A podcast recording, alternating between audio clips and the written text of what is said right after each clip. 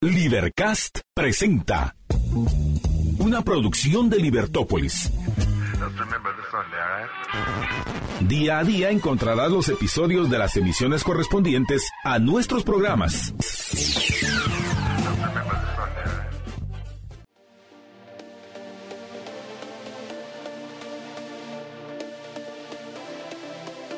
Libertópolis.com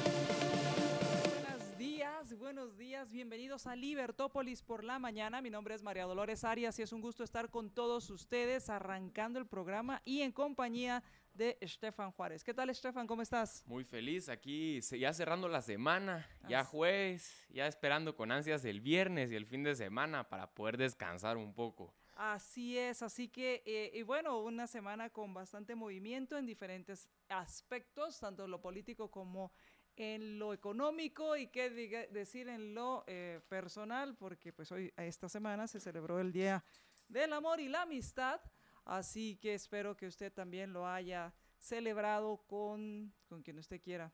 Así que no entremos en detalles. Queda libre a la elección de cada quien. Así es. Eh, gracias por estar con nosotros y gracias por acompañarnos. Hoy, hoy vamos a, hablar de eh, varios temas. Vamos a, a contarles acerca de los principales titulares. Y en la entrevista vamos a platicar acerca del caso Odebrecht de las capturas vinculadas a Manuel Valdizón y a- también a una nota que empezó a circular ayer, es eh, la decisión de la FESI de decir, pues, eh, de ahora fíjese que ya no, dice mi mamá que siempre no, el tema de eh, buscar quitarle las medidas sustitutivas a Manuel Valdizón. Eh, que ha estado muy activo en redes, ha estado muy activo en la política, pues está em, postulándose como el, mm, vamos a ver, se está postulando como el eh, candidato en primera casilla del listado nacional. Y, por lo general, pues todos los que están en listado nacional en la primera casilla le apuntan a que van a entrar. Entonces, pues no solo, sino que también el señor Valdizón está pues haciendo política y y optando a un cargo, lo cual pues pone también muchos temas eh, aquí en la mesa, como el tema de la idoneidad, el tema de si lo van a dejar participar, eh, por el tema de haber, eh, haberse pues declarado culpable en temas de lavado de dinero y eh, tomando en cuenta que el anterior registrador le negó la inscripción a Portillo porque recién casi eran muy parecidos los casos, con Sí. la diferencia, con la diferencia que Portillo ya había eh, sido absuelto de los cargos que se le señalaban en Guate- Guatemala. Valdizón tiene, según tengo entendido, tiene todavía arresto domiciliario. Efectivamente. O sea, tiene- Efectivamente, sea, tiene- efectivamente. o sea- Tiene medidas sustitutivas, arresto domiciliario, tiene que firmar. o sea, tiene un proceso todavía abierto. Sí, incluso en sus eh, redes, como les digo, muy activo en redes, incluso en sus redes aparece em, con una imagen donde se presenta y él es muy respetuoso y todo el rollo, eh, cumpliendo con los eh, requisitos que dicta su medida y creo que una de ellas es presentarse a firmar un libro o, o no sé cuál es la eh, que hacen, pero llegan al Ministerio Público y, y lo que dicen es, mire, aquí estoy, no me he fugado. Básicamente eso es lo que, lo que significa esa, esa medida para, para o sea, esa restricción que tienen y que es esa condición que tienen para seguir gozando de las medidas sustitutivas. Sin embargo, voy a adelantarme, eh, ya que estamos en ese tema, eh, salieron varias notas en diferentes medios y en, en prensa libre, está en la página 4, una notita así chiquitita que dice caso Odebrecht, pide revocar medida a Valdizón. La Fiscalía eh, presentó ayer una solicitud de revocatoria de medida sustitutiva en contra del ex candidato presidencial Manuel Valdizón y aspirante a diputado. Habría que agregar aquí aspirante porque todavía no a es preaspirante, no sé si eso se pueda decir porque todavía no está Sí, registrado. es como un precandidato. Sí, Sí. es. eh, todavía no está registrado, o sea, él tiene toda la intención. Y eh, a Valdizón, quien se declaró culpable de, en Estados Unidos de lavado de dinero y en Guatemala enfrenta preces- procesos penales por los casos del trance urbano y por Odebrecht. Eh, él, recordemos, creo que se entrega en octubre del 2022. Bueno, se entrega es mucho, mucho decir. Viene deportado. Y, de, al ser deportado, ya viene con las, eh, viene, y viene deportado también por una solicitud, también lo pide el gobierno de Guatemala, viene deportado, de una vez lo están esperando aquí en, la, en el aeropuerto de la policía, lo presentan ante las autoridades, lo, eh, le dictan eh, prisión preventiva y de ahí pues este enfrenta el caso. Yo no sé qué tiene la cárcel porque de un día para otro, primero todos se enferman de un, del brazo. El, síndrome del brazo, el, síndrome, del cabestrillo, así es. Y digo, ¿qué cabestrillos? que todos quieren usar el cabestrillo. Y luego, eh, cuando salen, pues ya no. Hasta lavan carros. Bueno, si lavaban otra cosa, ¿por qué no van a lavar carro? Bueno. bueno, y eso lo dijo el mismo acusado, o sea, no me lo estoy inventando.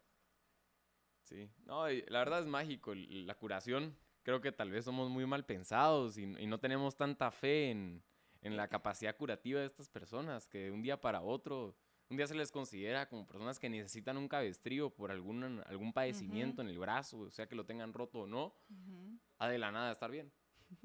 y poder salir en videos en, que publican después en redes sociales donde yo te diría, es una pena, es una pena que uno conozca de esa forma a los candidatos políticos o precandidatos, como, como en este caso, que en vez de que le den a uno propuestas, van ahí dándole la mano a la gente diciéndole qué tal está, mire, yo me preocupo por usted. Y es como, sí, gracias por, por la gran propuesta. Yo, eh, desafortunadamente, es que, ¿sabes qué pasa? Que con politiqueros de ese estilo, muchas personas serias no quieren acercarse a la política partidista. Y creo que es importante que hayan personas serias en la política partidista. Pero este es un tema de los que vamos a hablar y esta es la, entrevista que vamos a hacer con el licenciado Arturo Miranda. Así que de eso vamos a estar platicando en, a partir de las 7 de la mañana. Así que vamos a, arrancar, vamos a arrancar con, eh, bueno, ya estamos Sí, sí nos da tiempo, ¿verdad? Arranquemos con eh, los principales titulares y empezamos con nuestro diario. Bueno, nuestro diario nos trae, como siempre, unos titulares bastante, para algunos polémicos, te diría yo. Y es en grande, tienen una foto de, probablemente un cadáver, una persona tapada con, con un manto de los bomberos que dice novio le dispara después del Día del Cariño. Creo que tú lo mencionaste, cada quien lo celebra a su manera, pero estoy seguro que esto no es una de las que estamos promoviendo. Y es aquí dice, ataques contra mujeres no se detienen en la ola de violencia, es decir, que hubo cuatro asesinadas en las últimas horas y todas tienen una característica en común y es que todas recibieron un balazo en la cara. Te digo qué, qué manera más, más fea de culminar el Día del Cariño, pero eso es parte de la realidad nacional. Después tenemos otra noticia que es, que es muy interesante. Para muchos hay que dejarlo claro, cuando uno habla de ovnis no, no necesariamente se habla de extraterrestres, o como la gente generalmente cree. OVNI igual, igual a, nave extraterrestre. en, vez de eso es, un objeto eh, volador no identificado. Eso es lo que significa el ovni. Eso, es, el ovni, no, no, no, es, esa, no, es esa imagen de, de una nave espacial. Ni tampoco un lugar donde llegan las personas y desaparecen. Sí, que, los abducen, que los abduzcan. Están, están, por ahí. ¿Dónde está ese lugar? ¿En la Roosevelt? Sí, gracias, gracias, Jaycee. Le han contado a Jaycee. Le han contado. Tiene, tiene un amigo que conoce a un primo de un vecino que lo ha visto. Exacto. Entonces aquí dice que ovnis en el cielo. Experto asegura que en el país hay una oleada de avistamientos y estos hechos se, usen, se unen a los registrados en Estados Unidos y Canadá. De hecho, cuando profundicemos un poco, vamos a ver que han derribado a cuatro objetos no voladores no identificados, entre esos el el controversial globo que se creía que era un, de espías chinos que terminaron derribando en Carolina del Norte, en, Estados Unidos. Y por último, una, una muy buena noticia, estamos hablando de, San Marcos para el mundo, dice el titular. La empresa japonesa estadounidense que fabrica piezas de carros hechas con manos chapinas, que es una excelente iniciativa, eso, eso de, empezar nuevamente con el nearshoring, y por, lo menos en este caso estamos hablando de San Marcos, que queda y, es muy cercano a la frontera con México. Entonces, qué bueno que nos hayamos sumado a, este tren del desarrollo como Guatemala y que no nos hayamos quedado rezagados, porque hay que tomar en cuenta que esta empresa ya, ya opera en, varios países de Centroamérica, incluyendo El Salvador y Honduras. Entonces, qué bueno que, que nos hayamos sumado ahí. Y por último, tenemos que ofrecían visas y pasaportes falsos unos individuos dentro del país. Que te diría, no, no, no es, no es tampoco tan tanto del otro mundo que, que suceda algo así, especialmente en su momento te diría yo, no solo porque la gente quiere creer que le van a dar una visa falsa y que así va a poder ir a Estados Unidos por este sueño americano que tanto se vende les aquí. van a dar la visa, claro. Sino también te diría por la ineficiencia de las entidades públicas para, por ejemplo, sacar el pasaporte. Ah, bueno, sí. Sí, justo vi una, un, eh, un ¿qué pondría decir? Una imagen donde, circulando en redes donde decía que el, que el Ministerio de Relaciones Exteriores y hablaba de, no, el Ministerio de Gobernación, perdón, y hablaba acerca del tema de, la, de, los, de los pasaportes, que ellos no lo mandaban y que no arriesgaras tu pasaporte y cosas así, pero eh, todo esto no se daría si, el, si tú llegas y sacas tu pasaporte de forma rápida.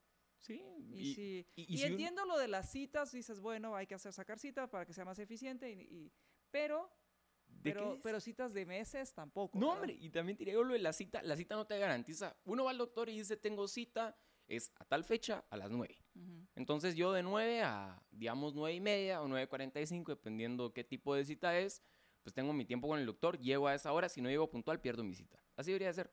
En cambio aquí la cita es, ah, tengo cita para ese día, haga cola de 4 horas. O sea, te, lo que te digo es, tenemos la el, el, modelo tenemos la idea, pero la aplicamos mal. O sea, si vamos a hacer una cita, mejor que uno llegue y diga, bueno, llego a esta hora, saco mi pasaporte. No, hago cita para ir a perder todo el día al, al lugar. Hay algo a mí que me llama la atención. Por ejemplo, el tema de, eh, creo que hay más personas que sacan licencia de manejo que citas. Y cuando uno, y no hay necesidad de hacer, eh, perdón, pasaportes, y no hay necesidad de hacer citas. Lo que pasa es que cuando tú ves que hay mucha cola, pues dices, tienes la opción de decir, bueno, regreso otro día, o eh, me quedo haciendo la fila. Y eh, sin embargo, cuando llegas un día que no hay tanta gente, el, el, el, trámite es muy rápido. Yo recuerdo que incluso cuando se estaba hablando hace varios años que, eh, que se iba a regresar el trámite al gobierno porque estaba concesionado, yo recuerdo que eh, en esa época yo fui a sacar mi pasaporte porque yo no, perdón, mi, mi licencia, porque yo no voy a pasar por todas las in, incertidumbre de cómo lo van a hacer y cuándo lo van a hacer y andar sin licencia. Entonces, eh, aún así que había bastante, suficiente gente, el trámite no fue tan tardado como uno hubiera esperado en, en otras ocasiones. Pero el caso es que eh, eh, sí se da, se da esta situación. Y por otro lado, también de lo que mencionabas, viene en página 12 y es parte del titular de Prensa Libre, la portada de Prensa Libre, el tema de la fábrica japonesa de autopartes. Yasaki North America inició sus operaciones en el país y es un productor de componentes automotrices. Eh, eh, lo que hace es eh, suministrar autopartes a la mayoría de los fabricantes de automóviles en el, en, incluidos los de sector, los, de los eléctricos, en México, Estados Unidos y otros países. Opera en más de 45 países y pues ayer eh, iniciaron operaciones de forma ya oficial, la, eh, ya que esto comenzó desde el mes pasado, pero ya oficialmente eh, empezaron a, a trabajar hoy. Se prevé que genere al menos mil puestos de trabajo, pero no solo es el tema de los mil puestos de trabajo, sino además el tema de toda la, eh, se dice, derrama económica que va a haber alrededor de la región, porque van a haber proveedores de la empresa, proveedores de los que trabajan ahí, y se empieza a ver cómo eh, empieza a mejorar la calidad de vida de las personas. Por otro lado, empieza a requerir trabajadores más especializados, empieza a requerir otras habilidades de quienes quieran laborar en esta empresa.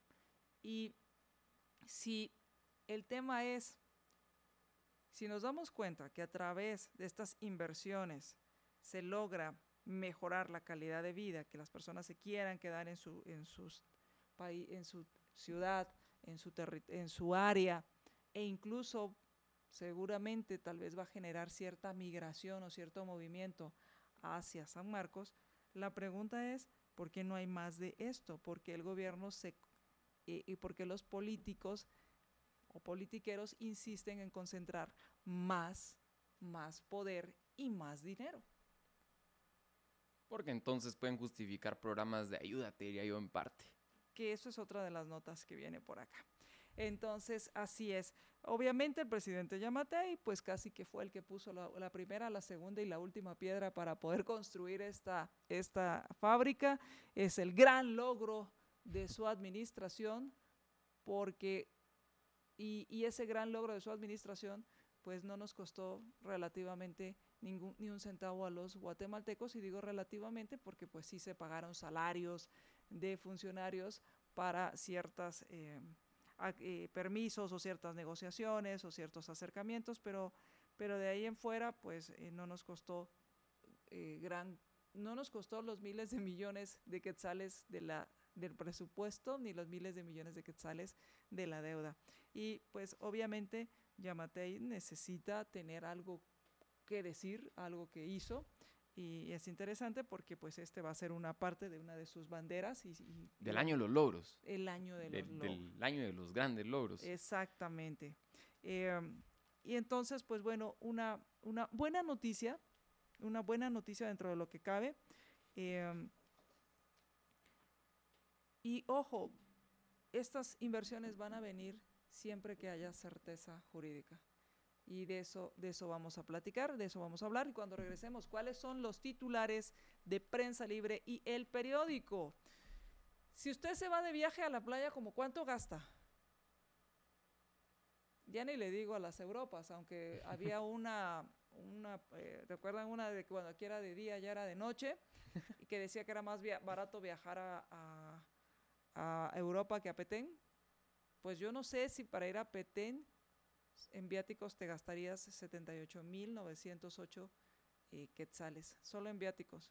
Y que por conceptos de, de, un viaje de cuánto te gusta, ahorita te digo, más o menos como seis días, te gastarás 340 mil quetzales. 300, sí, más o menos un viaje de aproximadamente seis, seis días, 340 mil, 50 mil por día o sea, yo no sé cuánto se gasta entonces esta gente en Petén. Vamos a ir al corte y regresamos.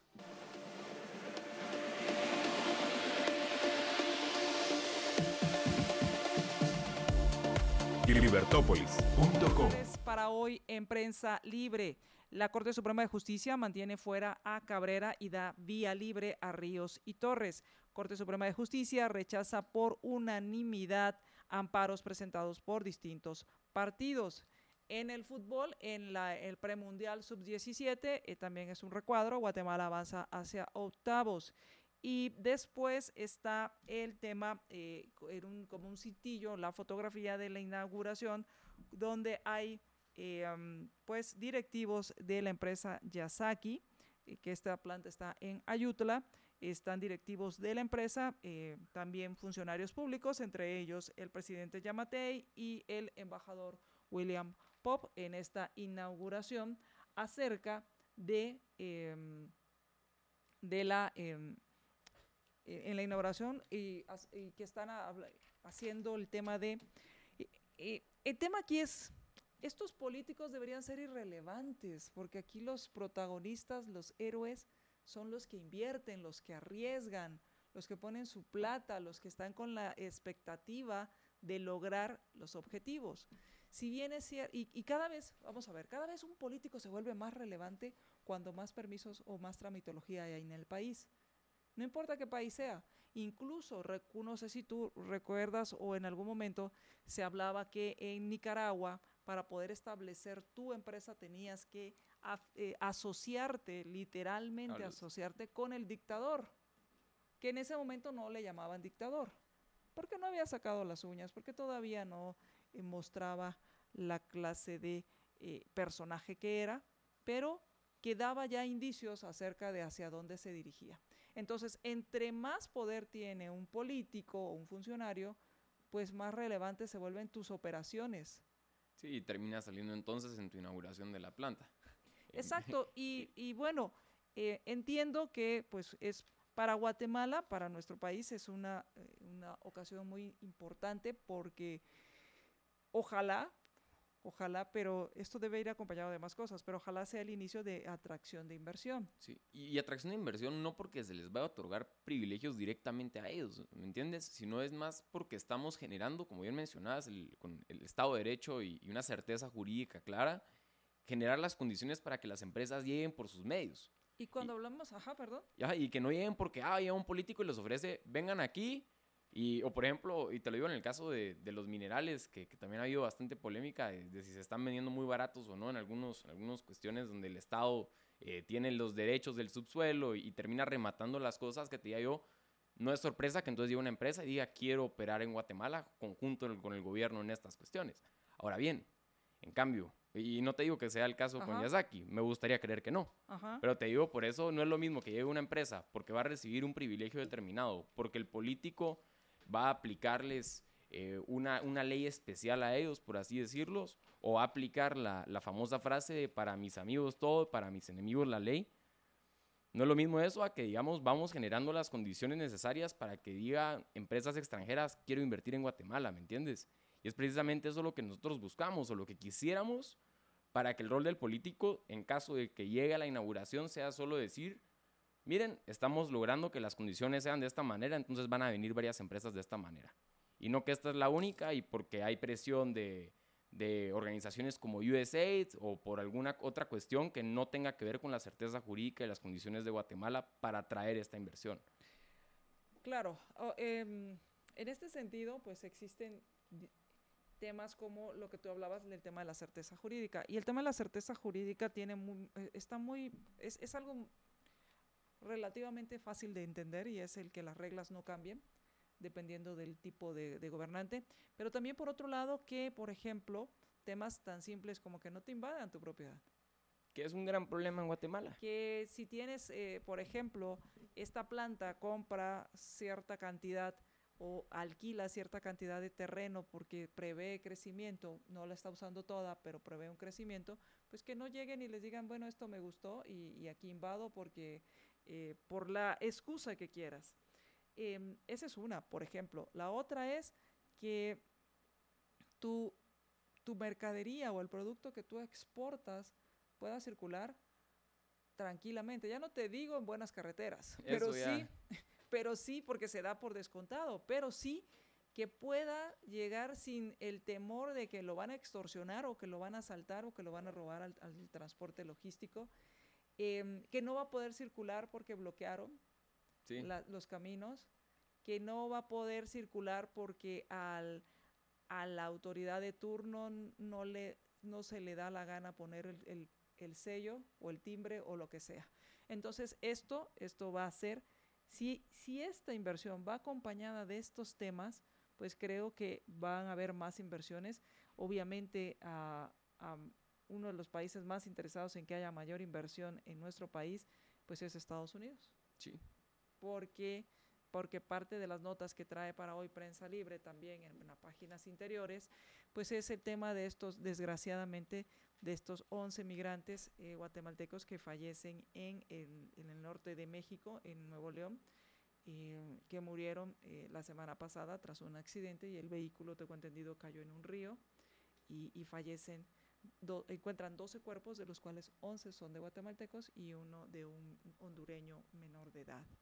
Entonces, y esto es solo una pequeña muestra de lo que sucede pues todo pues casi que todos los días. Sí, y, te diría yo, lo, más curioso de estos casos, o lo más lamentable, como bien mencionas, no solo es toda la adversidad por la que tienen que pasar para llegar a Estados Unidos, sino la mentalidad con la que llegan. Te pongo el ejemplo de Europa. Tenemos varios países africanos, por ejemplo, que se aprovecharon de las medidas de Angela Merkel, que abrió las fronteras y dio ese estatus de refugiado. Entonces tú ves muchos eh, refugiados que entran como estatus de, refugiado político porque huyen de guerra, que no es el caso de todos, sino que son oportunistas porque quieren vivir del, estado de bienestar que hay en Alemania, por ejemplo. En cambio, los guatemaltecos, los chapines que se van a Estados Unidos, no van con la idea de recibir rentas del gobierno van con la idea de ir a trabajar. Y de hecho son famosos los, los guatemaltecos y también en parte mexicanos, pero los guatemaltecos sobre todo he visto videos donde hablan en el roofing o estas, estas, este trabajo tan demandante que es, lo capaces que son, lo aguantadores que son y lo trabajadores que, que son como fuerza productiva los guatemaltecos. Entonces, qué lástima que tengan que pasar por todo esto, donde mencionas que mucho termina en tragedia, para llegar a un país para trabajar. O sea, no, no, no piden vivir del Estado, sino lo que quieren es una mejor vida y aplicar lo que saben y, y fajarse el lomo para tener una mejor vida. Que es que es muy distinto al caso de aquellos oportunistas que quieren viajar, por ejemplo, de un país africano a Alemania porque van a, a vivir del Estado alemán. Efectivamente, pero al final los incentivos están hechos para eso y, y, y, yo en alguna ocasión hablaba y decía, va a sonar simplista, pero ¿por qué no empezamos con soluciones fáciles? Por ejemplo, el, el tema en Estados Unidos de la migración eh, y se vuelve un problema el, el tema de la migración cuando se convierte en una carga para el país, cuando eh, se desarrollan todos estos programas sociales en los cuales, pues eh, en especial quienes tienen eh, son, son, son, ciudadanos, se dan cuenta que trabajar, por eso, por eso hay mucha migración también, porque eh, hubo un momento en, en, estos, de, la pandemia para acá, hubo un momento en que trabajar para un ciudadano era más caro que quedarse en su casa, en cierto nivel. Si recibías un cheque sí. Por no trabajar, ¿para qué ibas a trabajar? Porque trabajar incluso ganabas menos. Entonces hubo un aumento para poder atraer mano de obra. Pero además, si te, llegaba mano de obra barata, que estaba dispuesta a trabajar con lo que se estaba pagando y que no tenías que subir, pues obviamente era un incentivo muy, muy importante para los que estaban migrando, como tú dices, buscando trabajar. Y que sucedía, y no tenemos que irnos muy lejos, sucedía, sucedió durante, después de la segunda, eh, durante, entre la primera y segunda guerra mundial, y que mucha gente migró a, Estados Unidos, eh, aquella que migró por el Atlántico y llegaba a, a, a Nueva York, a, esta isla, Staten Island, y estaba ahí en una cuarentena para poder después llegar y casi que les decían, bueno, ya estás aquí, ya estás aceptado y ve y a ver cómo le haces. Eh, busca tus, las comunidades de, de, de gente de, de, tu país, eh, las iglesias, grupos de ayuda, pero aquí no hay ninguna obligación para mantenerte. Y ve y gánate la vida. Y esto tan diferente a aquí te vamos a dar de todo, que sucede mucho eh, en Europa, como tú lo sí, dices. Por eso ves a las 11 de la mañana jóvenes que podrían ser fuerza productiva, o sea, que podrían emplear su, su tiempo en formarse o, o, en ejercer, como ya mencionaba, actividades productivas para mantenerse y darse esa vida, los ves en vez de eso en parques disfrutándose una pizza a, las 11 de la mañana. Así es. Y el caso de Europa, caso de Europa y este tipo de jóvenes, yo te garantizo que si va, va uno a Estados Unidos no mira esas prácticas en los latinos que van por una mejor vida. Eh, no, por lo general, y, y, menos porque pues al no tener papeles lo que buscan es tener menos problemas con, con, la, con las autoridades. Y hablando de autoridades, pues uno de los titulares que eh, es de hoy es la Corte Suprema de Justicia mantiene fuera a Cabrera y da vía libre a Ríos y Torres. Esto con página, esto es información de página 6. Fallos mantienen candidaturas de eh, Suri Ríos y Sandra Torres. Los magistrados de la Corte Suprema de Justicia dejan fuera de la contienda a Telma Cabrera y a Jordán Rodas. El Pleno de Magistrados denegó ayer tres amparos que se habían presentado por, eh, por los partidos Movimiento de Liberación de los Pueblos, Cabal y todos, con lo que Telma Cabrera, Jordán Rodas continúan fuera de la contienda electoral. Eh, el amparo del de Movimiento de Liberación de los Pueblos fue planteado luego de que el registro de los ciudadanos, como ustedes recuerdan, eh, les declaró no procedente la solicitud de inscripción del binomio que forman Telma Cabrera y Jordán Rodas. La razón, según el registro de ciudadanos, es que Rodas, ex procurador de los derechos humanos, le aparecen dos reparos en la Contraloría General de Cuentas. Y esto me pone a pensar que si este es uno de los criterios, porque tienes reparos y no tienes el famoso finiquito, ¿qué pasa si estás ligado a proceso? ¿Qué pasa si fuiste señalado por, eh, no sé, por algún gobierno y te retiran la visa? No sé, a casos que podrían pasar, no sé si, si cualquier parecido con la realidad no sean mal pensados, porque aquí cómo creen que los niños de primera comunión que ya están haciendo sus TikToks y todos sus videos, van a tener estas, estas cosas, ¿verdad? Pero si el registro de ciudadanos, porque tienes un reparo, no cumples con el tema del finiquito, ¿qué pasa con los otros en cuanto a este tema, que es un tema que se ha estado mencionando. Entonces, eh, al no tener el señor, al tener dos reparos el señor Rodas en la Contraloría General de Cuentas, pues em, no es inscrito. La pregunta es, eh, ¿pero por qué inscriben a otros que, tienen, que tendrían que aplican para el mismo perfil. O, un perfil, pues con otros temas.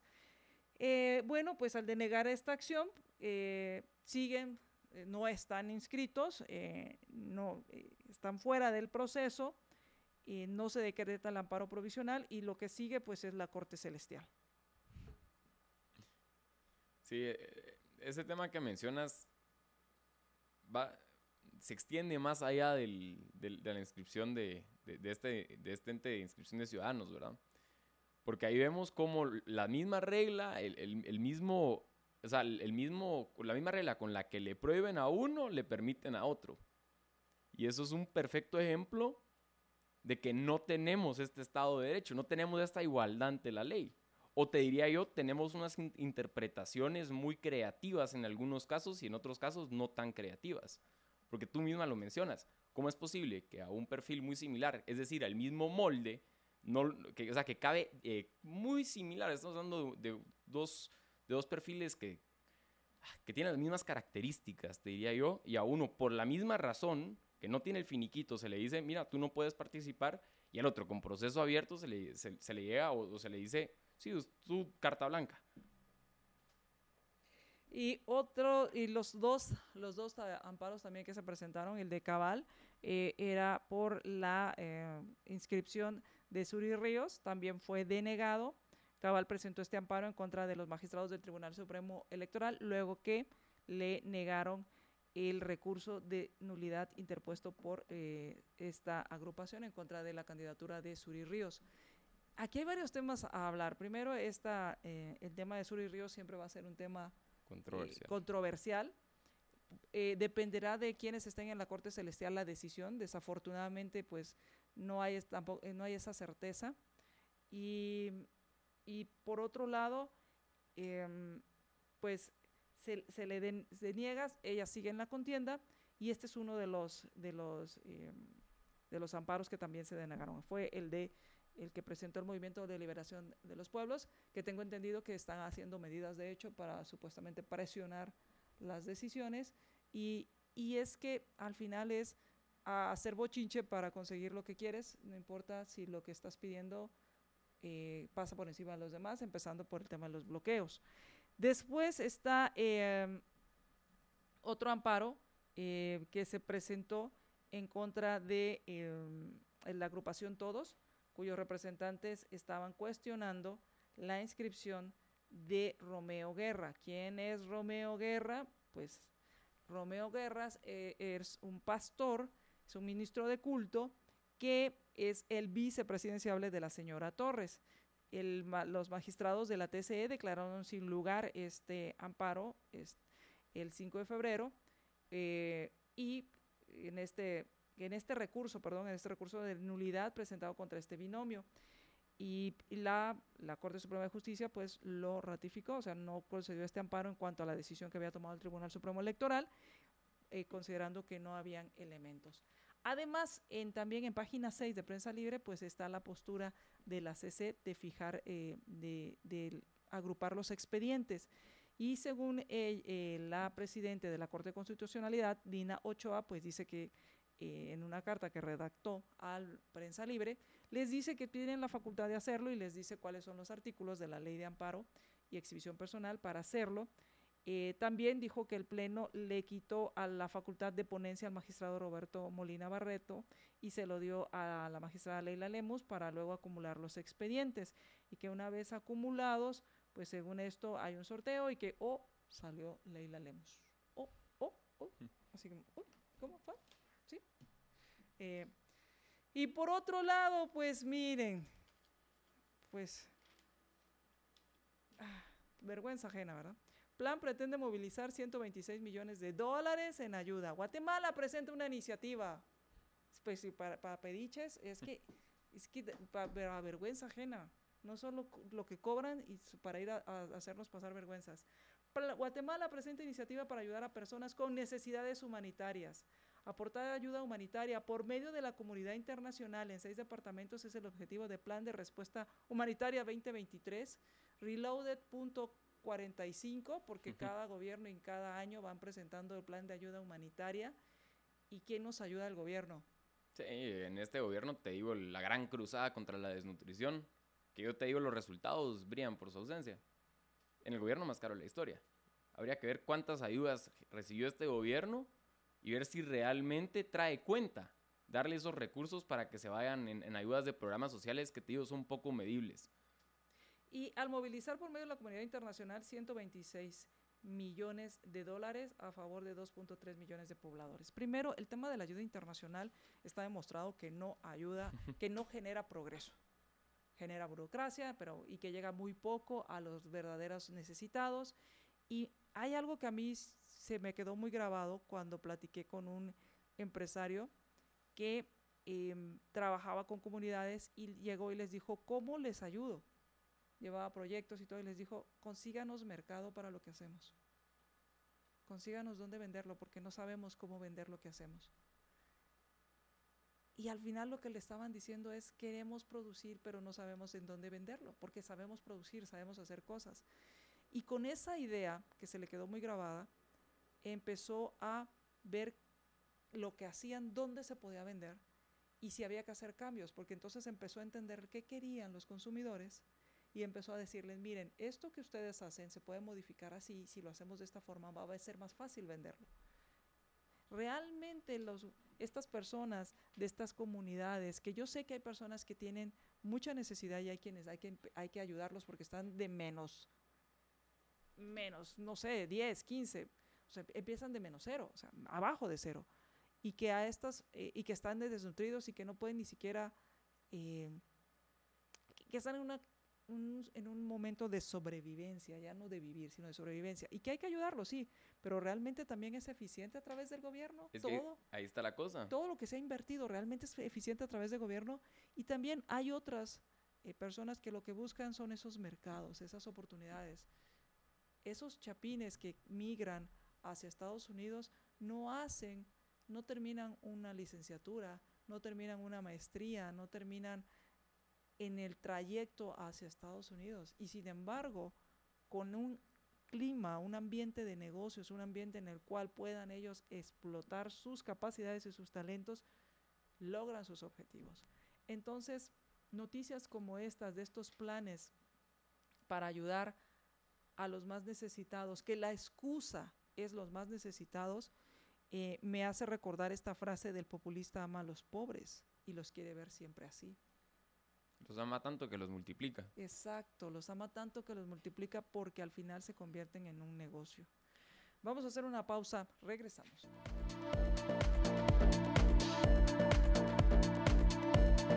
Libertópolis.com Rápidamente, unas notas que trae eh, Prensa Libre, que es el tema del Colegio de Abogados, y, y, es muy importante la elección de definir la directiva en del Colegio de Abogados. Según esto no se había logrado definir en primera vuelta, vamos a investigar porque esta es la información que trae para hoy Prensa Libre.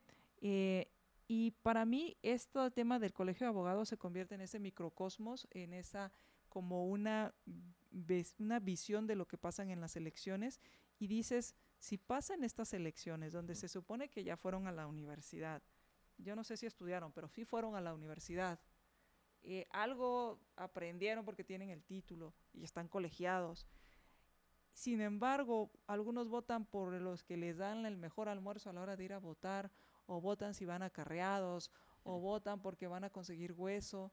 Pues, ¿qué podemos esperar del resto de personas y que pedimos que sean eh, con, menos oportunidades o con menos eh, recursos? Creo que hay gente más digna que va a votar y vota por por lo que considera mejor para, sus, para su vida y para su país, que lo que a veces sucede en el colegio de abogados, con honrosas excepciones. Creo que sí hay gente que, que y, y, que pasa lo mismo, al final dicen, no, ¿para qué me meto en esto? Porque esto es, y, sabes, eh, el tema es porque se vuelve apetitoso la directiva del Colegio de Abogados porque están sentados en un montón de lugares y, e inciden en muchas decisiones tan importantes como quiénes van a ser los magistrados de la Corte Suprema de Justicia o en esta, eh, no quiénes van a ser, sino en esta elección para que lo elija el Congreso, pero inciden en estas decisiones.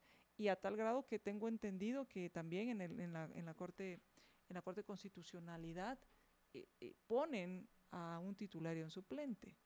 Y, y, entonces es tan apetitoso como se vuelve también tan apetitosa la rectoría de la USAC, porque tienen sí. un poder adicional, un poder que... que Tiene un poder político. Exacto, ¿no? inciden en la política e inciden en esa... En esa eh, en esas decisiones y pues se vuelve apetitoso. Y pues eh, había un retraso marcado en las, en las decisiones, en, las, en los resultados. Había una planilla que, se, que de la planilla 1 del señor Héctor Osvaldo que preside, Héctor Osvaldo Pedrosa Mejía, y era del grupo de abogados que según esto sería del candidato oficial. Y y entonces, como tienen un lugar, tienen un puesto, tienen poder, pues también hay quienes aprovechan en todo, de todos, eh, de todos los espectros ideológicos, de todas las posturas, de todos los puestos, tanto en el poder actual como en, la, en las diputaciones o abogados que se dan cuenta que pueden negociar favores y privilegios teniendo a alguien sentado en la en esta en esta titularidad y pues pues esto es lo que, lo que pasa en estas, en estas elecciones. Al final, les digo, el microcosmos. un microcosmos. Y bueno, uno, del, uno de los temas que, que pasa, eh, otro de los temas y que vamos a ver es el tema de la... Eh, ¿Cuál es el titular para hoy de prensa? De prensa, no, prensa libre ya lo vimos es el del el periódico. Estoy tratando aquí de resolver varias cosas y no se puede. Créanme, el multitask no existe. bueno, entonces, el periódico. Yamatei recibió 78 mil eh, quetzales de viáticos. En lo que va del año, y corrijo aquí lo que había dicho anteriormente, en lo que va del año, el, perdón, lo que va en su mandato, ha gastado 340 mil eh, 753. Entre cuatro años estamos hablando de unos poco menos de unos, ¿qué? 90, 80 mil 32, sí, más o menos unos más de 80 mil eh, quetzales al año en viajes. Y eso que hubo un año donde no viajó. Exacto, que fue el 2020. Pero en el 2020 no viajó y entonces eh, para ir a España el mandatario, eh, el mandatario ha realizado 11 viajes y esto es el titular de, del periódico, ha recibido 340 mil en lo que va de su mandato para sufragar sus necesidades de hospedaje, alimentación y otros gastos conexos. Yo siempre digo que en estos viajes va el ministerio, el ministro de Ambiente o va el, alguien que sea de ambiente, porque pues quién va a comprar el hielo y quién va a traer los poquitos, ¿verdad? Eh, entonces, eh, el viaje de enero tuvo un costo de 122.911 para los contribuyentes, para los tributarios. O sea, a usted le dijeron, mire, está de acuerdo en contribuir, porque contribuir se supone que es voluntario. Y es aquí, y es aquí donde es muy importante el tema del lenguaje. Porque nos hacen creer que contribuimos. No, pagamos impuestos porque estamos obligados. Y cuidadito y no los pagas, porque cada vez se vuelve peor la persecución a los delincuentes que se atreven a no pagar impuestos. Eh, eso sí, te los puedes robar, pero no pagarlos, eso es impensable.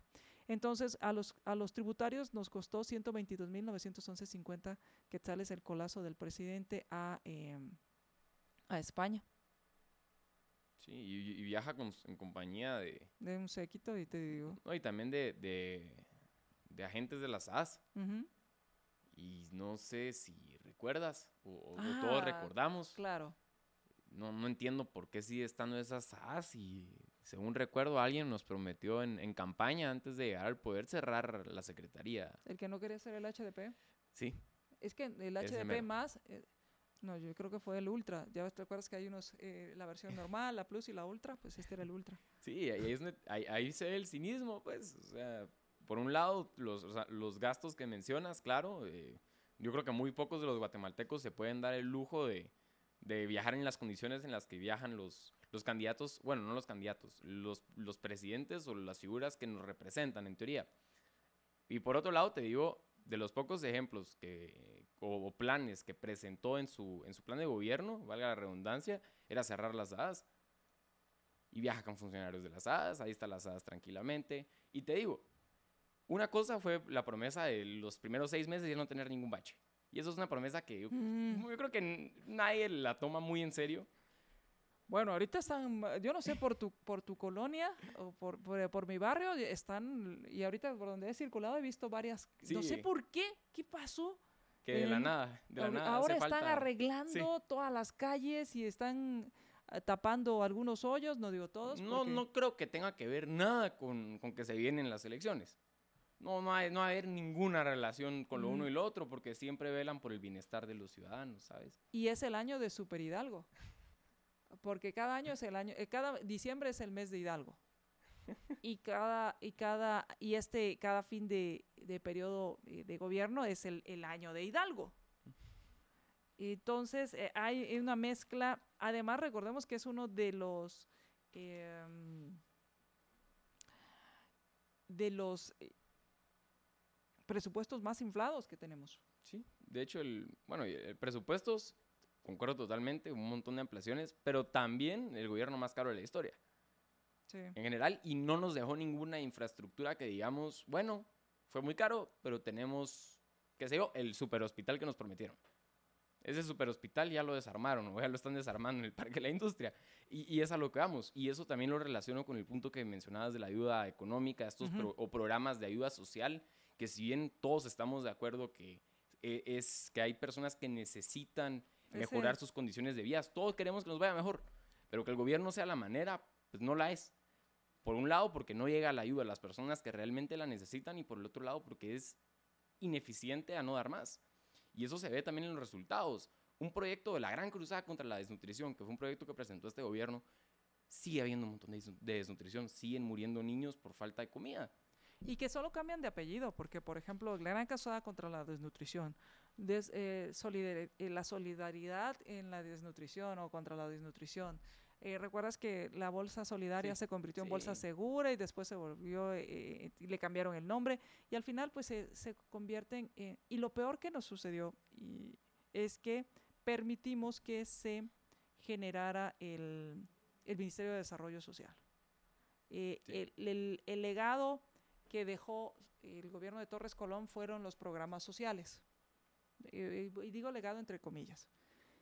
El, el, gobierno de Otto Pérez Molina, sin, o el gobierno de Molina Valdetti, sin eh, ni tardos ni perezosos, dijeron vamos a institucionalizarlo para que no haya tanta eh, y tantas eh, excusas para querer cerrarlo, que no sea tan fácil cerrarlo, sino lo vamos a, según esto, en aras de la transparencia, ¿verdad?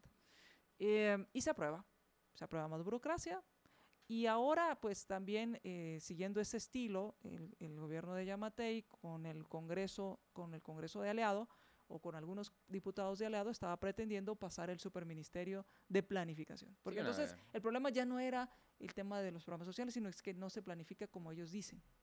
Y que no se ejecuta como ellos dicen. Entonces tiene que ser como ellos dicen, porque ellos creen, o ellos dicen que no se ejecuta porque es así, porque no es así y entonces se vuelve en un eh, tema de, más burocracia. En fin. Que no trae resultados. Y eso, con eso cerramos este punto, pero te diría, no son medibles. El hecho que yo diga vamos a endeudar el país para luchar contra la desnutrición, eso es, es, muy, es, es muy manipulable, te diría yo, en los datos. En cambio, si decimos vamos a hacer una carretera, o está la carretera o no está la carretera, como en el caso de Odebrecht, que vamos a ver en, en, en, en la entrevista, ¿verdad? Eh, sí, y la pregunta es también cuando está, ¿cuánto costó? En fin, ¿ha oído usted la canción Give Me the Power? Es una canción algo antigua, eh, pero algo así era este ministerio, este superministerio, que no ya no lo han puesto en la agenda, tal vez van a esperar a que pasen las elecciones y después de la primera vuelta pues le entran otra vez, porque al final ya están los que van a quedar y los que no pues van a ver cómo hacen su fondo de retiro o su fondo, su fondo, su fideicomiso de, eh, para poder aguantar los siguientes cuatro años en lo que se vuelven a, nominar, porque hay muchos que se están reciclando, ¿eh? hay unos que están apareciendo por ahí y que le, le, apuestan a que el COVID nos dio amnesia y que no recordamos quiénes, quiénes eran.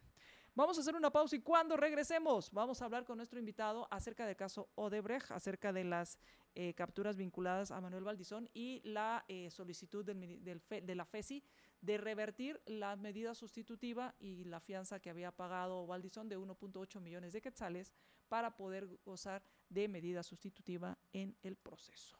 Así que vamos a hacer una pausa, regresamos.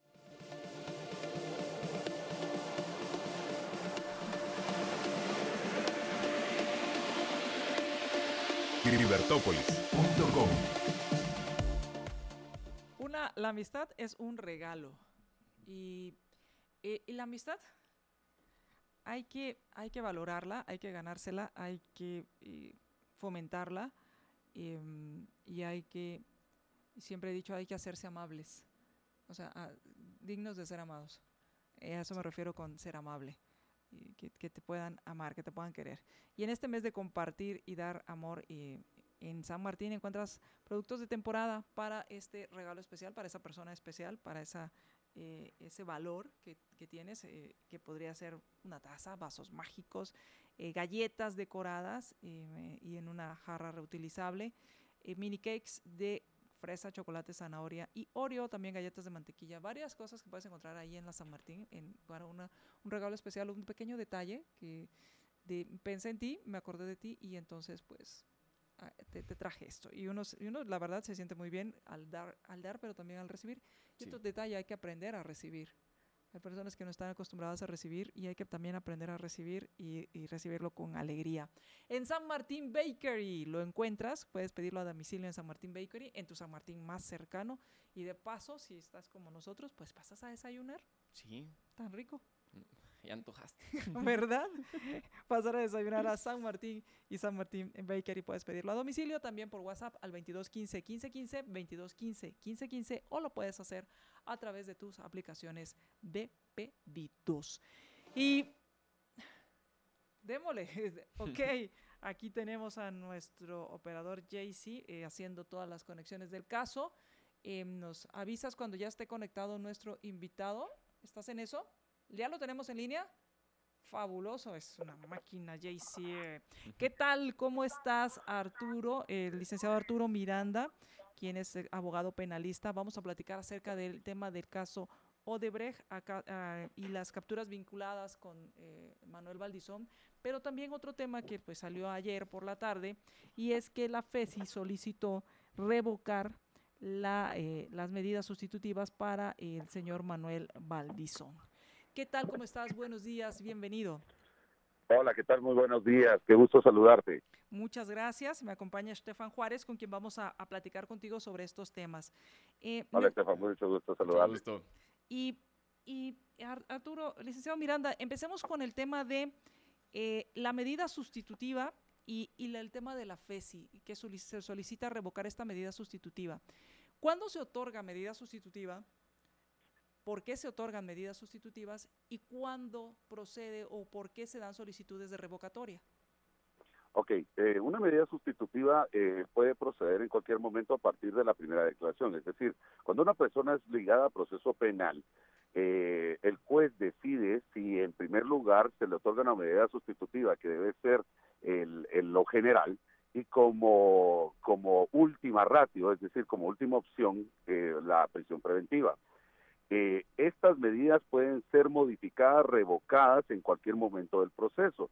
Entonces, eh, eh, lo que pasó con el señor Valdizón es que fueron fue fue otorgada una medida sustitutiva posteriormente a que fuera ligada a proceso penal. Obviamente estas medidas pueden ser revocadas a solicitud del Ministerio Público, como sucedió en este caso, o incluso el otorgamiento de la medida sustitutiva puede ser apelable por el Ministerio Público cuando el juez así lo decida. Entonces, en ese orden de ideas, lo que el Ministerio Público está tratando de hacer es revertir la decisión del juez del otorgamiento de una medida sustitutiva, porque el Ministerio Público, a consideración de este, existe un peligro de fuga o de grave obstaculización a la averiguación de la verdad, que son uno de los peligros procesales por el cual debe imponerse la prisión preventiva que son las únicas dos razones por las cuales la prisión preventiva debe imponerse. Entonces, realmente, para que pueda solicitarlo ante el juez, porque al final es, el juez quien decide, debe exponer el por qué considera que o hay peligro de fuga o hay un, una probabilidad o hay un peligro de que se obstruya esa búsqueda de la verdad. Y, y esas serían las dos causas, no es porque... Es, es correcto. la Corte de Constitucionalidad, incluso la Corte Interamericana de Derechos Humanos, ha establecido claramente de que no solamente debe denunciarse eh, estos peligros procesales, el peligro de fuga de obstaculización, sino debe debidamente acreditarse estos peligros procesales. ¿Qué quiere decir esto? Que el ente acusador debe acreditar fehacientemente que existe uno de estos dos peligros para que se pueda establecer la prisión preventiva. Adicionalmente a esto hay delitos que prohíben expresamente que se otorgue una medida sustitutiva. Cuando un juez considera eh, que no existen los elementos para eh, de un obstáculo a la averiguación de la verdad, un peligro de la fuga, entonces otorga una, una medida sustitutiva.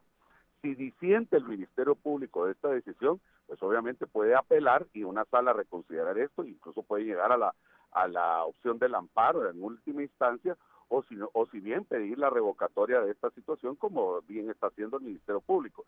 Entonces ya es una reconsideración de la sala superior para ver si revoca o no esta decisión del juez de primera instancia eh, sobre la decisión del juez de haber otorgado la medida sustitutiva.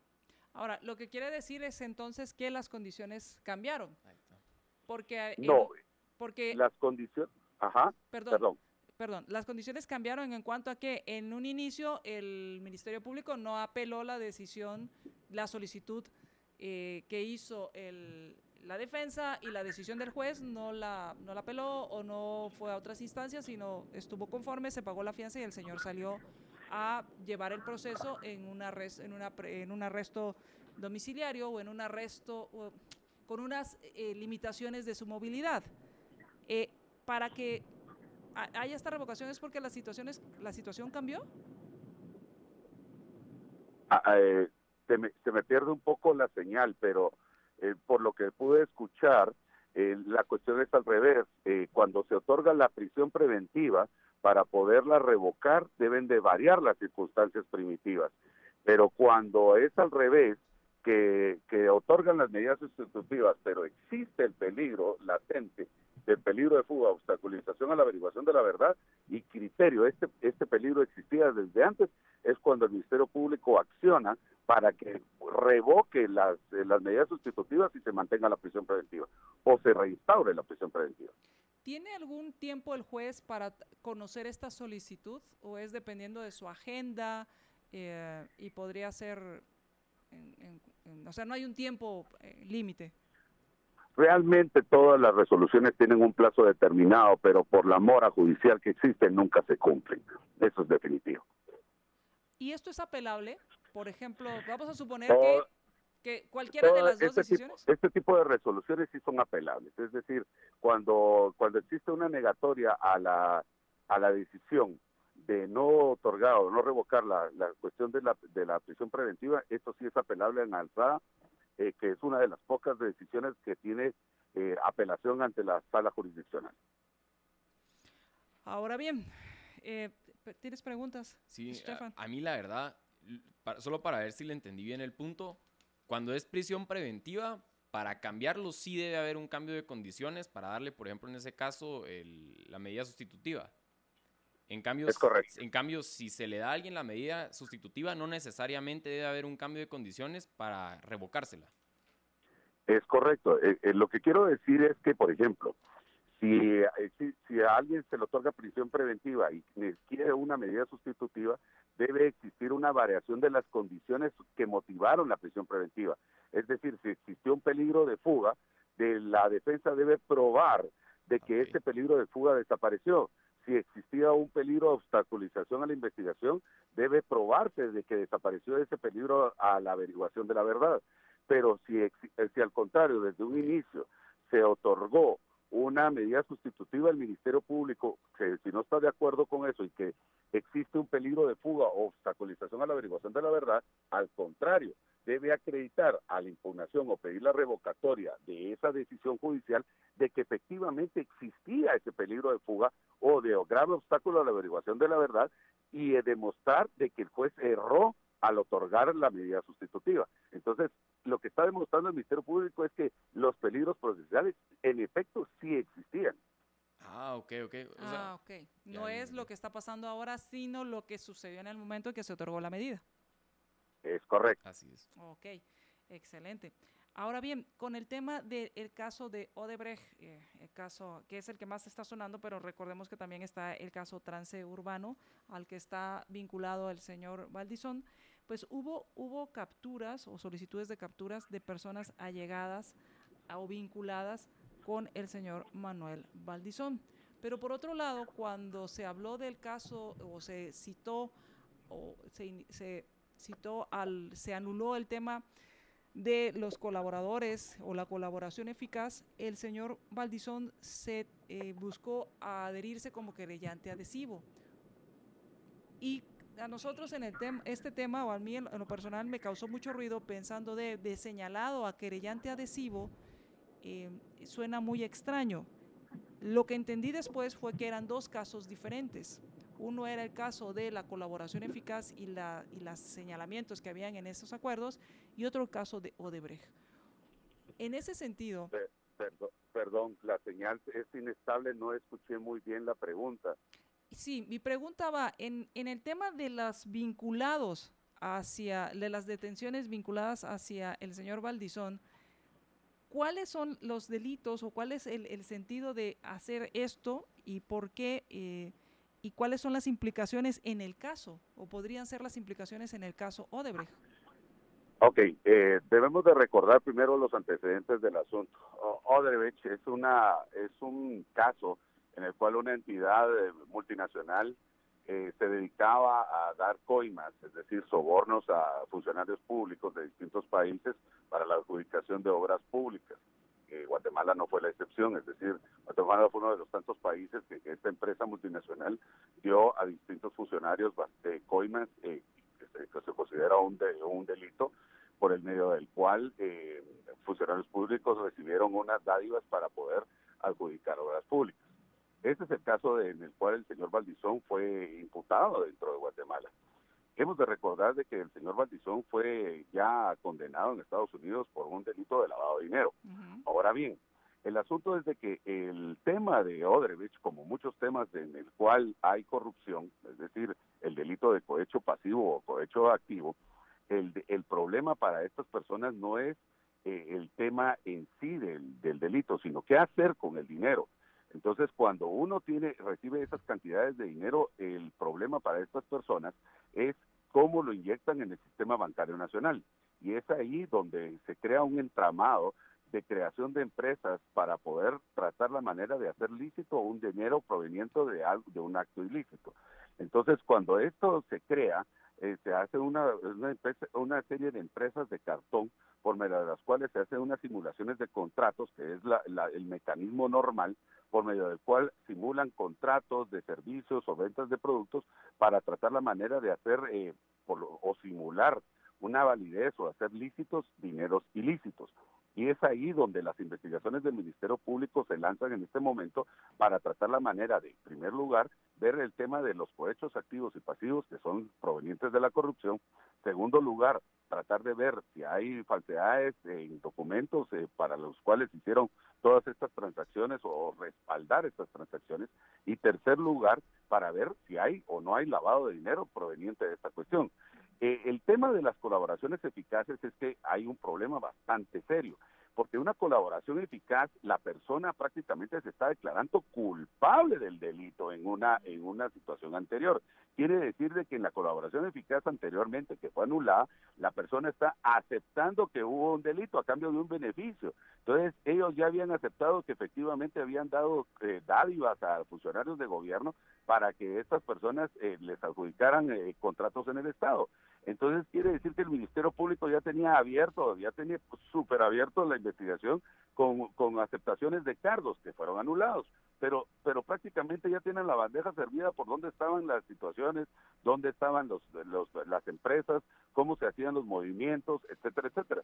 Entonces, cuando se anulan las, las colaboraciones eficaces que se dejan sin efecto, entonces al Ministerio Público le es mucho más fácil hallar dónde estaban los movimientos, las empresas, eh, quiénes fueron las personas involucradas, que fueron los mismos colaboradores, eh, personas allegadas a ellos, que ellos mismos en sus declaraciones de colaboradores involucraron en estos delitos. Entonces, el tema es un poco complejo, pero adicionalmente para el Ministerio Público le fue mucho más sencillo para esta situación.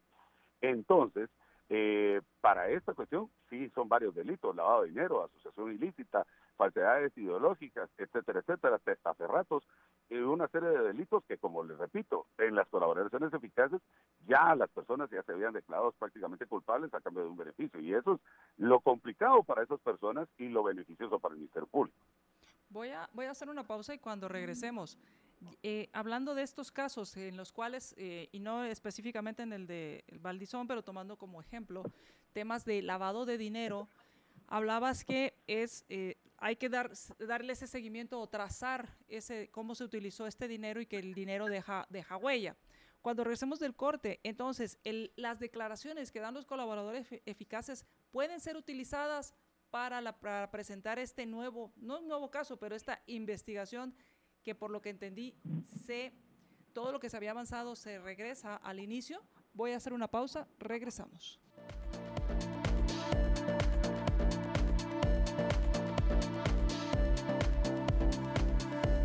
libertópolis.com Regresamos a Libertópolis por la mañana. Les habla María Dolores Arias y me acompaña Stefan Juárez y estamos platicando con nuestro invitado, el licenciado Arturo Miranda, con respecto al caso Odebrecht, las capturas vinculadas a Manuel Valdizón y el, el tema de lavado de dinero. Una de las preguntas que muchos nos hacemos al respecto es si el señor, el señor Sinibaldi, no, este es otro caso, pero que también está vinculado al caso de Odebrecht y al caso de al caso de, Odebrecht principalmente, eh, si el señor Valdizón se declaró culpable de lavado de dinero por temas de narcotráfico en Estados Unidos, puede haber un intercambio de información entre el gobierno de, Estados Unidos y el gobierno de, de, México, no, de Guatemala para, para armar el caso? Eh, pues mira, eh, recuerden que Estados Unidos y Guatemala tienen un, varios tratados de, en materia de cooperación internacional en materia de derecho penal. no, no escapa a nadie de que Guatemala y Estados Unidos son aliados en varias materias y el derecho internacional penal no es uno de ellos. Eh, pero eh, eh, en materia de, inteligencia tiene estrecha relación. Incluso Estados Unidos es cooperante y, y financista de muchos programas de de, en materia de investigación criminal. E incluso varias agencias de, investigación criminal de Estados Unidos han capacitado eh, varias agencias de Guatemala y Policía Nacional Civil. Entonces, no, no me cabe la menor duda de que existe intercambio de información para Guatemala en esa materia. Y, tenemos que, tampoco se escapa la realidad y es un secreto a voces que varias agencias de, internacionales como la DEA o la CIA trabajan en Guatemala. Entonces, eh, pues puede ser que Guatemala tenga una línea de investigación abierta porque una persona que fue declarada culpable por lavado de dinero por esos delitos que son de alto impacto esté siendo investigada en Guatemala, pues claro que sí, tiene varios expedientes de extinción de dominio en Guatemala en los cuales se le han expropiado varios inmuebles. Entonces, no creo que no tenga investigación en Guatemala, hay varios expedientes en Guatemala de esa línea. Entonces, eh, no me cabe la menor duda que tenga varios frentes de investigación y además tiene casos abiertos criminales en Guatemala, los cuales todavía son sujetos de investigación. Yo tengo una duda, licenciado, cuando usted menciona el, caso del dinero, o sea, el dinero estamos claros que deja huella, el dinero es algo que puede ser rastreable y esa es la misión que tienen aquí los fiscales encargados del caso para dar con, con los delitos, ¿verdad? Mi duda es, en caso que se le pruebe a, una persona, por ejemplo, en este caso, no, lo voy a especificar a este personaje, pero digamos que una persona se le prueba que recibió coimas por cierto monto se logró rastrear el dinero, se sabe que la cantidad es, digamos, le doy un ejemplo, 50 millones de quetzales. ¿Tiene la ley algún recurso para que esta persona regrese ese dinero o, le, le, ponen una multa bastante más baja y ahí queda? O sea, la ley sí tiene el recurso para que se la, vuelva La ley de lavado de dinero que establece claramente que la que debe restituirse ah, claramente lo producto del delito y tiene una multa del 100%, es decir, equivalente a lo que lavó. Es decir, que tiene que devolver lo, lo que lavó más una multa del 100% de lo que ha lavado. Es decir, si usted es su ejemplo de decir que lavó 50 millones, la multa es de 50 millones más. O sea, regresa a los 50 millones y además 50 más. Multa. Por eso es que hay muchas personas que están pagando condenas de lavado de dinero por la cantidad que lavó y no pueden salir de prisión porque tienen una multa equivalente al 100% de lo que han lavado. Y usted diría... Que si no lo pagan, que si no lo pagan se equivalen a días de prisión. Entonces el problema que tenemos generalmente cuando no hay este resarcimiento o cuando se sabe o, bueno, se tiene una muy buena idea de que las personas eh, cometieron un delito de magnitud mucho mayor que la pena es porque no se les logra probar la totalidad del, del, delito o, o, es porque usan otros recursos legales para no tener que pagar este, este 100%, por ejemplo. Es correcto. Lo que pasa es de que cuando se... En primer lugar, para establecer una acusación de lavado de dinero es porque el Ministerio Público ya tiene los medios de investigación suficientes de si lavó o no lavó dinero y cuánto fue el monto del lavado de dinero. Entonces, la persona que, que está sindicada del delito de lavado de dinero tiene que probar la lícita procedencia del dinero, que si no la tiene, entonces obviamente tiene ese gran problema. Entonces, cuando hay una sentencia condenatoria por lavado de dinero, entonces se fija el monto de cuánto lavó el dinero y la multa que equivale al 100% de lavado de dinero. Si no la puede pagar, entonces eso se traduce en días de prisión hasta un máximo de 50 años, que es el máximo de prisión de, que establece la Constitución Política de la República de Guatemala. Una pregunta, eh, licenciado Miranda. En este tema hablabas, eh, decías, se, hace este trazo, de esta, esta, trazabilidad del dinero y la, el acusado debe probar la lícita procedencia. Eh, eh, ¿Debe probar la lícita procedencia o establecer una duda? ¿O, cómo funciona en el caso del, lavado de...? Porque cuando hay dudas, eh, se supone, que, o, por lo general, es en caso de duda favorece al señalado. en este caso de lavado de dinero, ¿cómo funciona? Bueno, anteriormente el Ministerio Público tenía la obligación de establecer de que el dinero, producto del lavado de dinero, procedía de actos ilícitos. Actualmente ya las nuevas doctrinas indican que no es así. Entonces, eh, simplemente tiene que decir de que uno tiene que demostrar la lícita procedencia del lavado de dinero porque eh, simplemente uno tiene que declarar la lícita procedencia de, esos montos.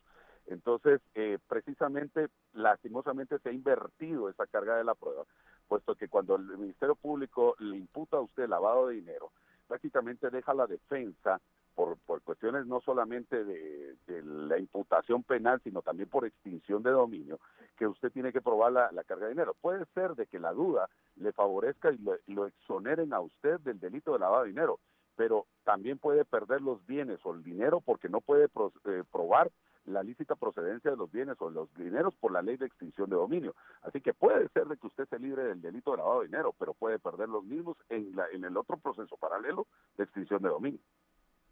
Ok. Eh, me, me, parece... Eh, ¿Tienes alguna pregunta? No.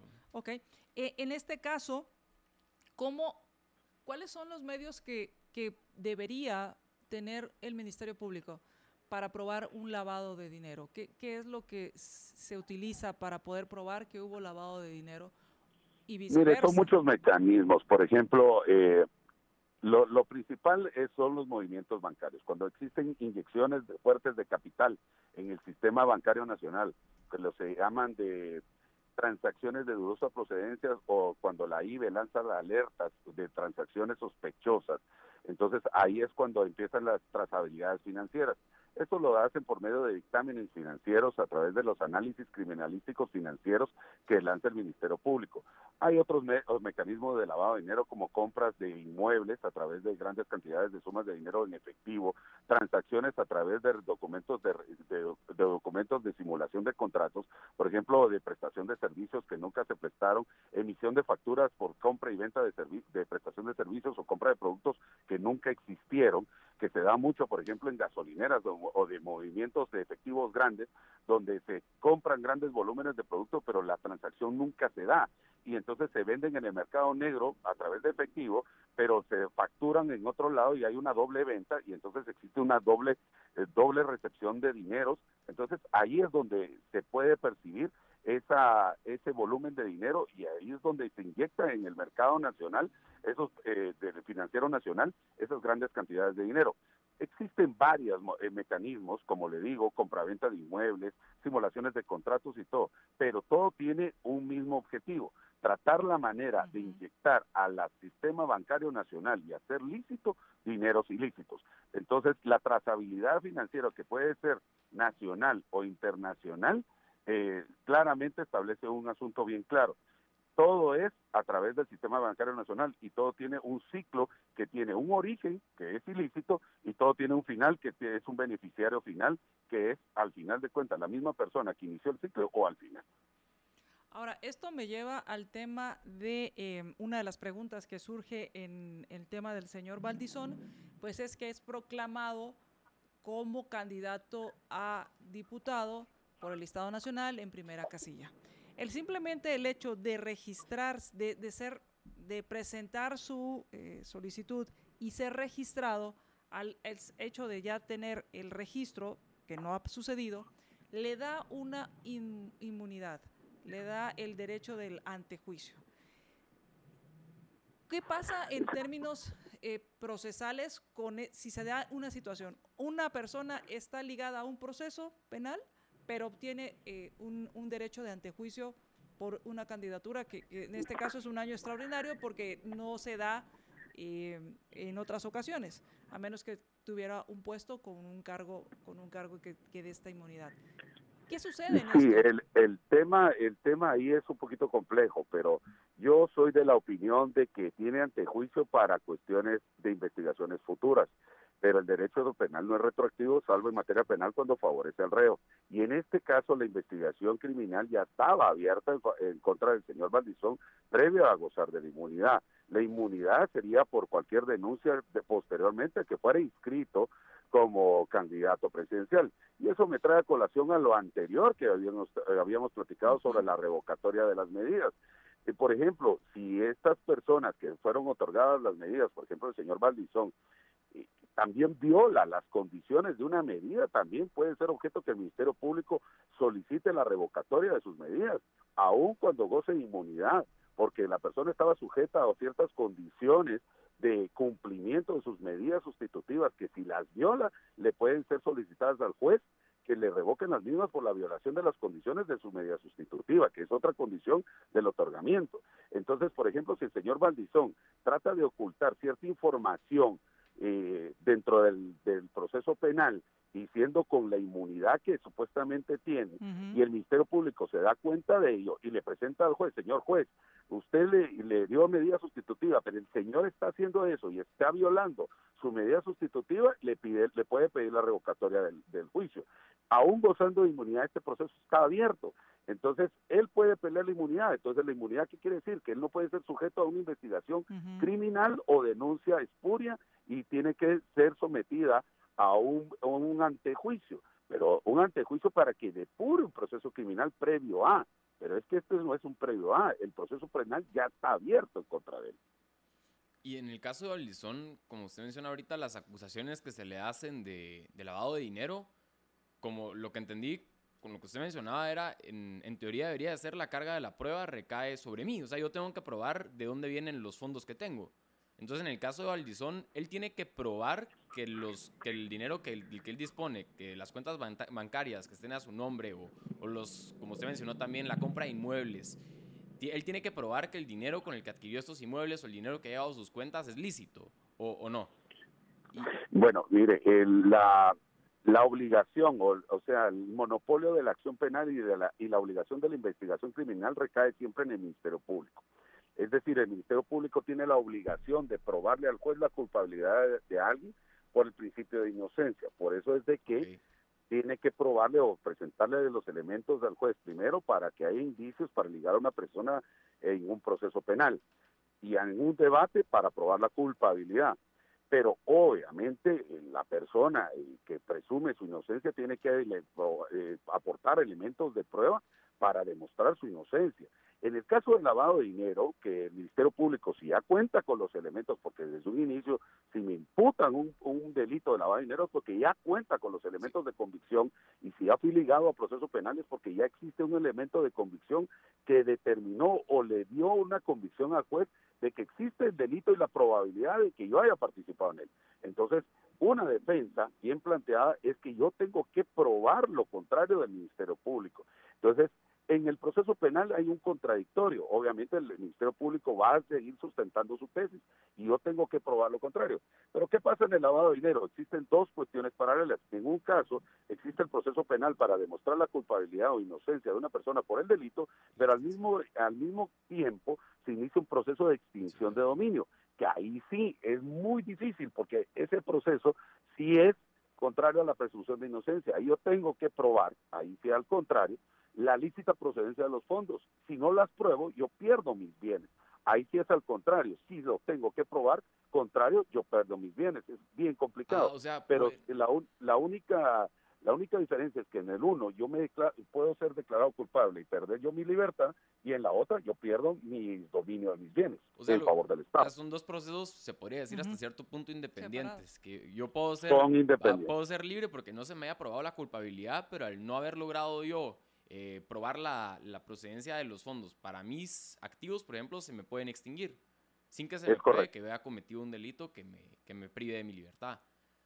Ah, Es ok, correcto, ok. es lo que todos los que procesalistas hemos atacado esta ley de extinción de dominio, de que muchas veces eh, las personas salen libres o absueltas en un delito, pero en extinción de dominio eh, han perdido todos sus bienes. y esto es lo que siempre hemos dicho que deberían de ir al unísono, porque muchas personas salen absueltas, pero pierden el juicio de extinción de dominio. Y usted en parte diría que eso se debe a, a que no tenemos unos fiscales, o tal vez no, no, no necesariamente que sean incapaces, tal vez puede que sí sean incapaces o puede porque les falten las herramientas para llegar a probarlo en, en- en la materia de, de lo penal.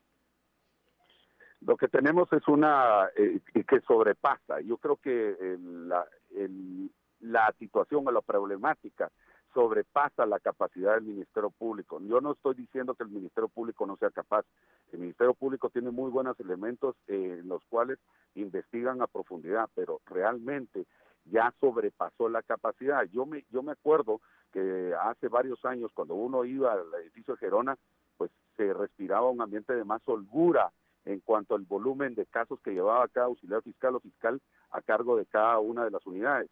Usted va ahora y es una sobrepoblación que existe y un hacinamiento que está en ese edificio. Es decir, así como crece la población, va creciendo las necesidades de la población, pero no crece también la capacidad de las instituciones públicas.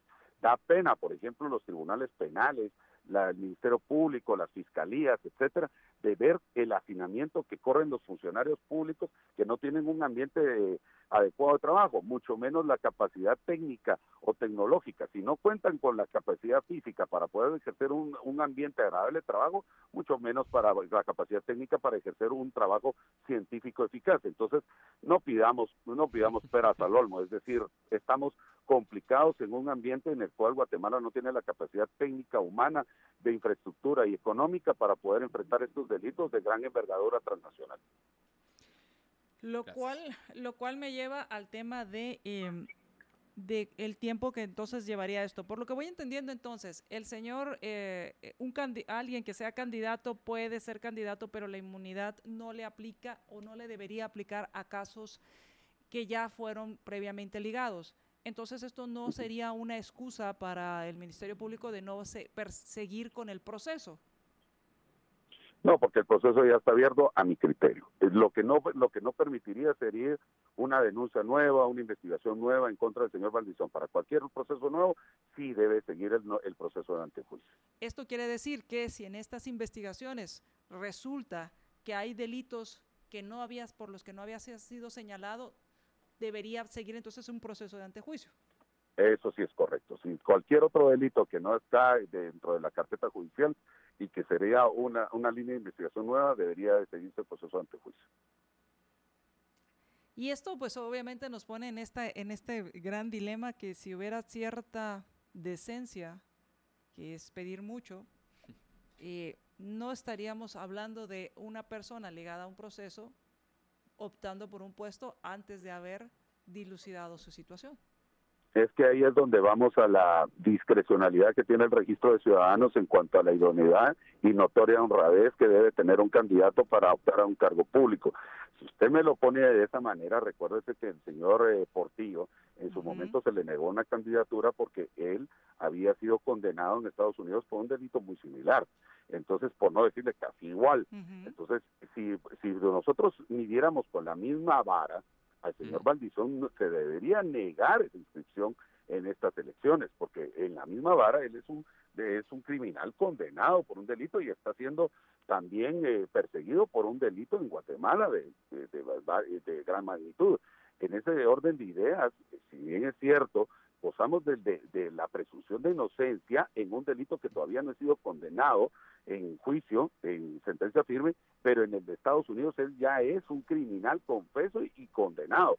Entonces, en ese orden de ideas, a la letra muerta de la ley y la literalidad, él no goza de notoria honradez que dice la Constitución y debería de ser, eh, ¿cómo se llama?, negada su inscripción. Pero ahí es donde la discrecionalidad del registro de ciudadanos deja mucho que desear, porque para unos candidatos que realmente por una campaña anticipada le niegan la, inscripción en un limbo legal, a otras personas como al señor eh, Valdizón le, puedan aceptar la inscripción, es donde la población le da rabia y rechinan los dientes de, de, rasgarse las, las eh, vestiduras de que esto no es posible en Guatemala. Claro, y esa es esa, esa famosa discrecionalidad que sucederá en todos los niveles. Mm. Eh, o sea, siempre que haya una opción de, de, poder, de tener el poder para decidir algo eh, que te da esa discrecionalidad, te va a pasar en cualquier ventanilla eh, y a lo que yo llamo criterio de ventanilla, te va a pasar y desafortunadamente pasa también en las cortes y se da en esta situación eh, del tema de quiénes sí van a participar y quiénes no van a participar o quiénes no están participando en esta elección. Muchísimas gracias. ¿Algo con lo que te gustaría concluir?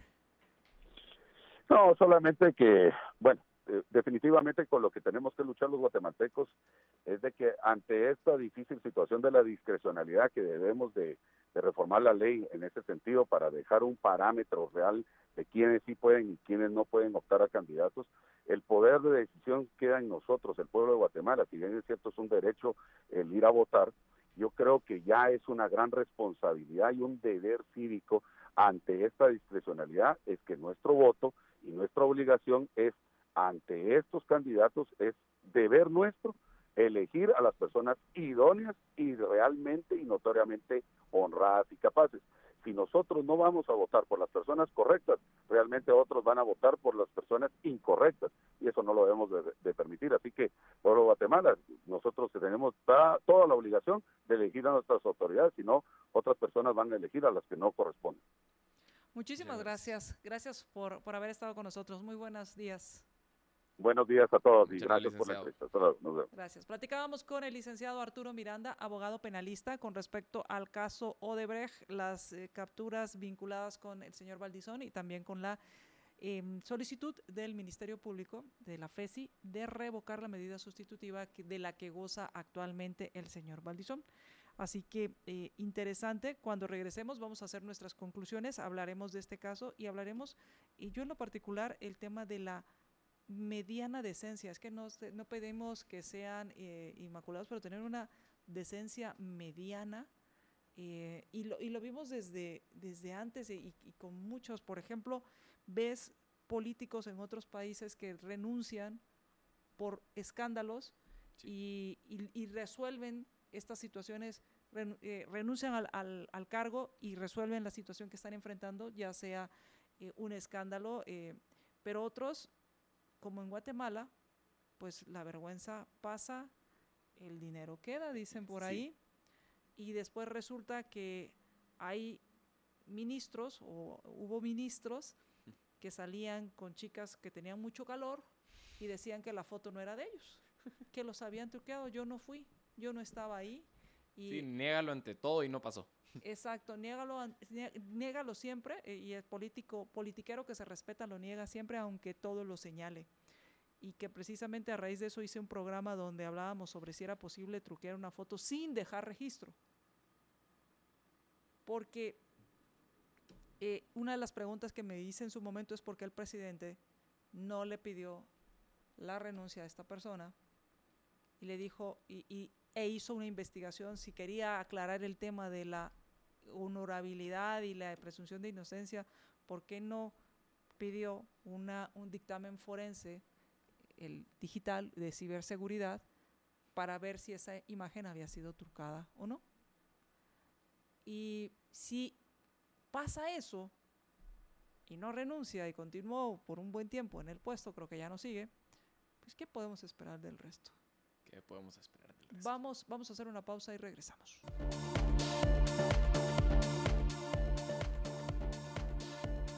Libertópolis.com Regresamos a Libertópolis por la mañana. Gracias por estar con nosotros. Les habla María Dolores Arias y también me acompaña Estefan Juárez y estamos por concluir el programa. Hemos hablado de diferentes temas, hablamos acerca de los principales titulares. La Corte Suprema de Justicia eh, mantiene eh, la decisión que tomó el Tribunal Supremo Electoral, no eh, le da el amparo al, al, movimiento de liberación de los pueblos para que su binomio presidencial compita. Eh, también eh, no le concede el, amparo por la decisión del Tribunal Supremo Electoral en cuanto a la prohibición que según esto el Partido Cabal eh, afirma le aplica a la señora Suri Ríos y tampoco al Partido Todos en el cual dice que no puede participar el señor Romeo Guerra, que es el vicepresidenciable de Sandra Torres, por ser ministro de culto. Entonces, por un lado, unos están detenidos, otros no. Eh, y eh, veremos qué más sucede. Y otros temas como la, inauguración oficial de las operaciones de Yasaki, esta compañía japonesa. Eh, estamos por concluir, concluir, también hablamos acerca del caso Odebrecht y de Valdizón. Sí, con, con, el licenciado Miranda, que la verdad nos, nos amplió mucho cómo funciona la justicia en Guatemala y yo me quedaría también con, con, lo último que mencionó, que si bien tenemos varias leyes, y en este caso para la institución específica, que es el registro de ciudadanos, que son bastante arbitrarias, queda la discrecionalidad del, del que está ahí en el puesto, es decir, si un candidato pasa o no, que recae en nosotros la responsabilidad de votar por la persona idónea y honrada. O sea, que independientemente si el, si el si el registro de ciudadanos deja que se postule un candidato que nosotros consideramos que no es idóneo y no es honrado y no debería poder postularse, recae en nosotros la decisión si esa persona entra al poder o no. Entonces, por eso los dejo con este último mensaje que es importantísimo ir a votar, informarse acerca de las, de las propuestas de los candidatos políticos y no quién sale bailando en TikTok, no quién mm. sale ofreciendo... Lavando carros. lavando carros o, ofreciendo eh, castillos sobre el cielo. Echando balazos o golpeando o golpeando a, boxeadores amateurs. Así es, entonces vaya por, por los que le den las propuestas realistas, quienes no tocan la economía y sobre todo, como diría el licenciado Miranda, quienes cumplan con, o que nosotros consideremos que cumplen con estos postulados de, de honradez y idoneidad. Y si no queremos estar en las mismas durante en los próximos cuatro años, empecemos a preocuparnos sobre las reglas del juego y empecemos a pedir esos cambios. No podemos pedir una buena sopa si los ingredientes están podridos. Que tengan una excelente día. y nos escuchamos en nuestra próxima emisión de nuestros programas a mediodía con Marta Yolanda Díaz Durán y Jorge Jacobs. Por la tarde está Jorge Chapas y regreso a las 6 de la tarde en Libertópolis Negocios. Excelente, excelente día. Nos vemos. Nos vemos.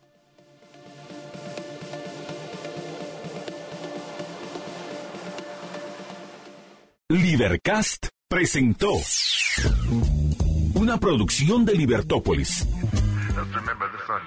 Recuerda suscribirte y dejarnos cinco estrellas para que continuemos trabajando en producir más podcasts de tu interés. Libertópolis.